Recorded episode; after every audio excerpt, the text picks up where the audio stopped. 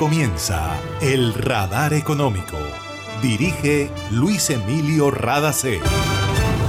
Soy Mabel Rada y esta es la emisión 9851 del Radar Económico.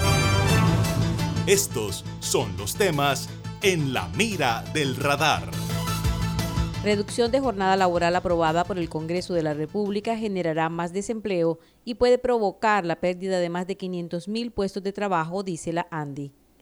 La mejor política de recuperación en Colombia es avanzar en la vacunación, dijo Juana Telles, economista del BBVA, al analizar el panorama de la economía colombiana. Migrantes venezolanos en Colombia tienen la oportunidad de acceder a servicios financieros gracias a una iniciativa de la Agencia de Estados Unidos para el Desarrollo Internacional. Les contamos detalles del evento virtual informativo que realizarán el 24 de junio. Migrantes y refugiados venezolanos que han sido acogidos en países de América Latina están pasando necesidades más grandes por la crisis de la pandemia del COVID-19. La ONU pidió ayuda por más de 1.400 millones de dólares a la comunidad internacional.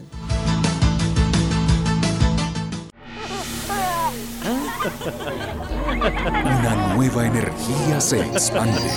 Una energía que genera progreso y comodidad para la costa atlántica y el país. Somos la generadora y comercializadora de energía del Caribe, GESELCA. Y estamos aquí para entregar con firmeza la confiabilidad que la población y la industria colombiana necesitan. GESELCA, energía que construye futuro. Energía que estaba esperando. Con la que ahorro para seguir vacilando. Todo el Caribe la estaba esperando. Conéctate con la energía que transformará tu barrio. Proyectos que mejorarán la calidad del servicio y te permitirán tener el control de tu consumo. DC a la energía que cambiará tu vida sin costo alguno. Y yo soy puntual con aire. Me acompaña noche y día porque con aire disfruto la vida. Aire. Cada segundo se generan millones de datos en el mundo. Aprende cómo usarlos para transformar la sociedad. Nuevo pregrado de Uninorte en Ciencia de Datos. Aplica a la beca José Cherasi por hasta el 100% de tu matrícula en www.uninorte.edu.co. Programa presencial de 8 semestres en Barranquillas, NIES 110172, resolución 007515 de mayo de 2021. Una institución sujeta a inspección por el Ministerio de Educación. Está escuchando el radar económico. En 2016 Colombia tenía 50.000 migrantes venezolanos y en 2021 la cifra ya pasó de 1.700.000. La situación de Venezuela no va a cambiar por ahora y eso significa que esa población se va a quedar en Colombia. Y aunque muchos no lo miren con buenos ojos, la permanencia de esos migrantes en nuestro país tiene sus beneficios. Es una población entre 18 y 59 años que está en edad productiva y eso representa una ventaja para el desarrollo del país. De hecho, ya muchos venezolanos aparecen en el Producto Interno Bruto colombiano, de acuerdo con las estadísticas oficiales, y más de 190 mil aportan en el régimen contributivo de Colombia. El 56% de los migrantes ha llegado a nuestro país de manera irregular y eso lógicamente no había permitido que el gobierno desarrollara una política pública que los incluyera pero ya el pasado mes de mayo arrancó en Colombia la implementación del Estatuto para Migrantes Venezolanos bajo régimen de protección temporal. Ahora el gobierno tendrá clara la situación socioeconómica del migrante y podrá diseñar políticas públicas. Al mismo tiempo, la Agencia de Estados Unidos para el Desarrollo Internacional, USAID, respalda al gobierno colombiano para ofrecer oportunidades financieras a la comunidad venezolana. Hasta el momento se han movilizado 1.8 millones de dólares en servicios financieros para promover la inclusión socioeconómica de más de 19 mil migrantes provenientes de Venezuela. Para el 24 de junio está programada una jornada informativa virtual en la que los interesados podrán conocer las oportunidades financieras a las que pueden acceder, tal como nos cuenta Asdrúbal Negrete, director del programa Iniciativa de Finanzas Rurales de USAID. Estos servicios pueden ser productos de ahorro, productos de crédito, servicios de seguros, accesos a plataformas digitales para realizar pagos y transferencias. Nuestros aliados que estarán presentes de tipo financiero serán Crescamos, Microempresas de Colombia, Movi, Banco de Bogotá, Congente, Banca Mía, Te Paga y Banco Amundo Mujer. En este espacio tendrán la oportunidad de conocer cuál es el portafolio de servicios, cómo se puede acceder a ellos, en qué lugares están ubicadas cada una de estas entidades Y además tendremos una segunda sesión que también muestra servicios complementarios como servicios de acompañamiento empresarial para esta población migrante. Luego tendremos un espacio de una feria virtual donde ustedes podrán acceder directamente desde un dispositivo a cada uno de los stands de estas entidades y conocer de primera mano mucho más información por parte de cada uno de ellos. Quienes deseen participar en el evento virtual Oportunidades Financieras para la Comunidad Venezolana deberán conectarse el jueves 24 de junio de 8 de la mañana a 5 de la tarde en el siguiente enlace www.oportunidadesfinancierasmigrantes.vnlz.com. Les dejaremos la dirección exacta en la mira del radar. La Agencia de la ONU para los Refugiados ACNUR y la Organización Internacional para las Migraciones OIM pidieron a la comunidad internacional que contribuya con 1.440 millones de dólares para asistir a migrantes y refugiados venezolanos. Las necesidades de esta población han aumentado como resultado de la crisis económica generada por la pandemia del COVID-19. Los fondos solicitados también apoyarán a las comunidades que han acogido a los migrantes, explicaron los organismos internacionales durante una conferencia de donantes auspiciada por Canadá. ACNUR y la OIM señalaron que el éxodo de Venezuela parece no tener fin y advirtieron que podría convertirse en una crisis olvidada. Recordaron que la pandemia continúa devastando a América Latina y ello amenaza el futuro de millones de personas refugiadas y migrantes y de sus comunidades de acogida. Ahora más que nunca se necesita compromiso y solidaridad para atender a 4.6 millones de personas que se han establecido en los países de la región. Se siente en la vista fresca, un ambiente de armonía, porque cuidamos del aire que respiras cada día y traemos la alegría que traen los viejos amigos. En familia y en tu casa siempre estaremos contigo. Las compactadoras de AAA cuidan el medio ambiente porque se mueven con gas natural vehicular.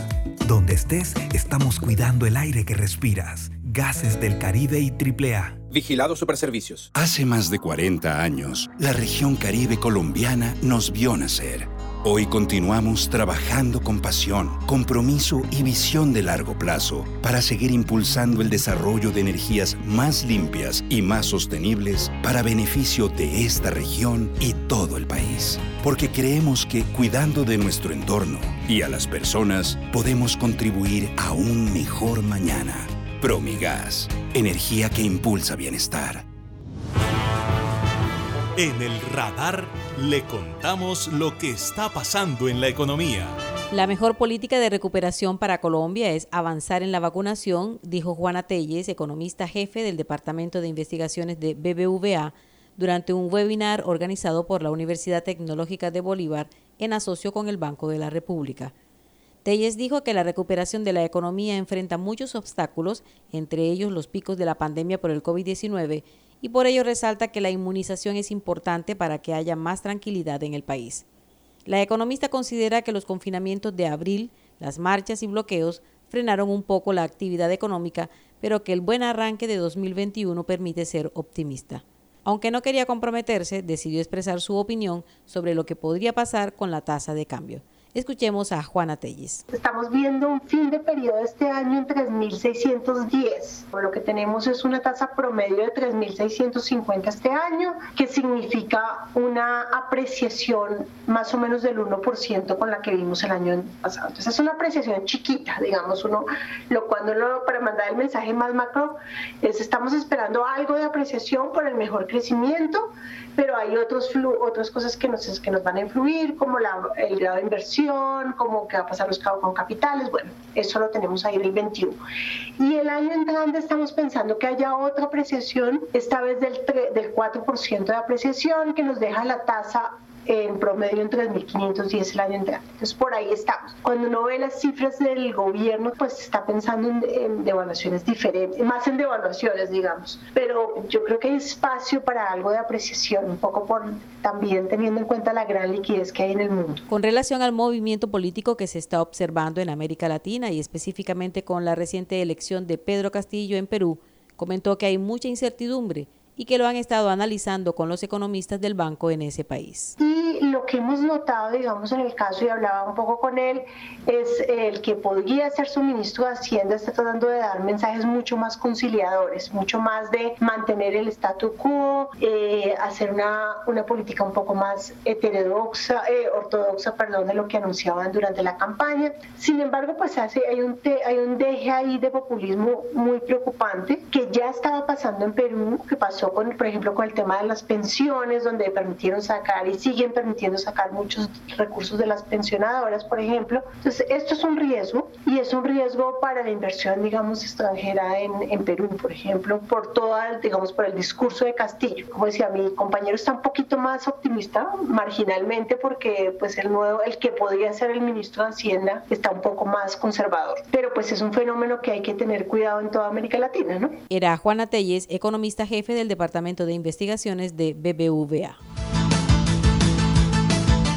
En Gases del Caribe seguimos trabajando para ti. Sin moverte de casa, realiza el pago de tu factura, consultas, duplicados y trámites en línea a través de nuestro portal web www.gascaribe.com y sigue disfrutando en familia de los beneficios del gas natural. También puedes pagar en los puntos de recaudo Efecti, Supergiros, Baloto, RappiPay y corresponsales bancarios. Nuestro compromiso es estar contigo. Pagar la factura es tu responsabilidad. Gases del Caribe Estamos contigo. Vigilado Superservicios. Imagina la historia que estaríamos contando si en este aislamiento las centrales de generación de energía se hubieran detenido.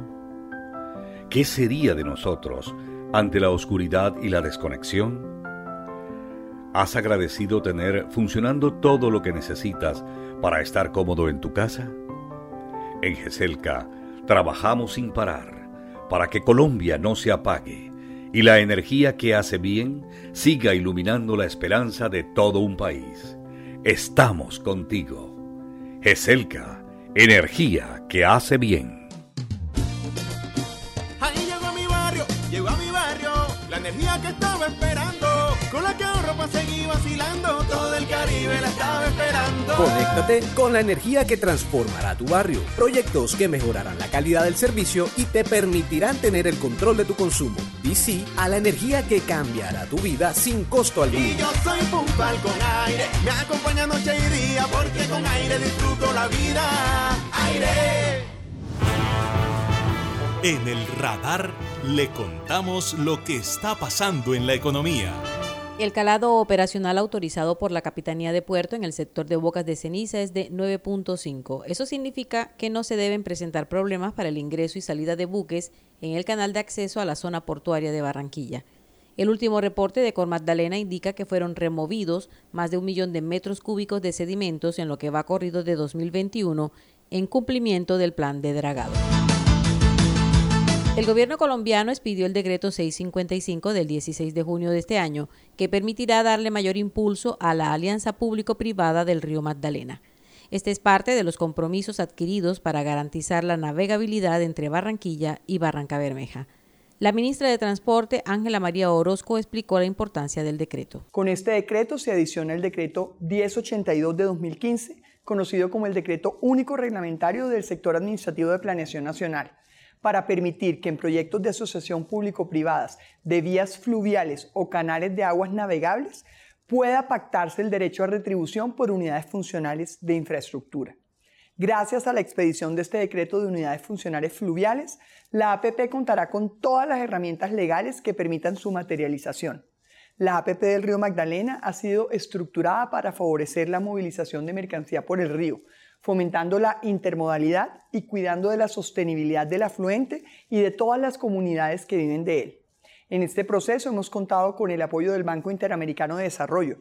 La firma de este decreto marca un paso más para esta APP. El Banco Interamericano de Desarrollo aprobó una inversión de 1.5 billones de pesos para la APP del Río Magdalena, que se concretó durante la pasada Asamblea Anual del Banco realizada en Barranquilla. El Congreso de la República aprobó la reducción de la jornada laboral en Colombia. Pasará de 48 a 42 horas semanales y aunque será gradual y realmente entrará en vigencia en 2023, voceros gremiales ya expresaron su preocupación porque con ello no se contribuye a generar más empleo, sino a aumentar el costo de la formalización. El presidente de la Asociación Nacional de Industriales Andy, Bruce McMaster, dijo que es probable que este proyecto termine generando un gran desempleo y que se pierdan 500.000 puestos de trabajo. Escuchamos la posición de la Federación Nacional de Comerciantes en la voz de su presidente a nivel nacional, Jaime Cabal. Consideramos que este proyecto en las actuales circunstancias de Colombia es inoportuno y es un proyecto que va a hacer incrementar los costos laborales, que va a estimular la informalidad y que lamentablemente nada va a contribuir a la generación de empleo de Colombia. O sea que lo recibimos con mucha inquietud y creemos que lamentablemente algunos congresistas hacen populismo en esta época preelectoral con proyectos que perjudican la generación de empleo en Colombia, cuando debían de estar legislando en la dirección contraria. El economista y exministro de Hacienda de Colombia, Mauricio Cárdenas, opina que más que reducir la jornada laboral, lo fundamental es exigir legalmente que los empleadores proporcionen la misma remuneración a hombres y mujeres que realicen el mismo trabajo. Agregó que ya 90 países lo hacen y Colombia no. Y esto ha sido todo por hoy en el Radar Económico. Gracias por su sintonía.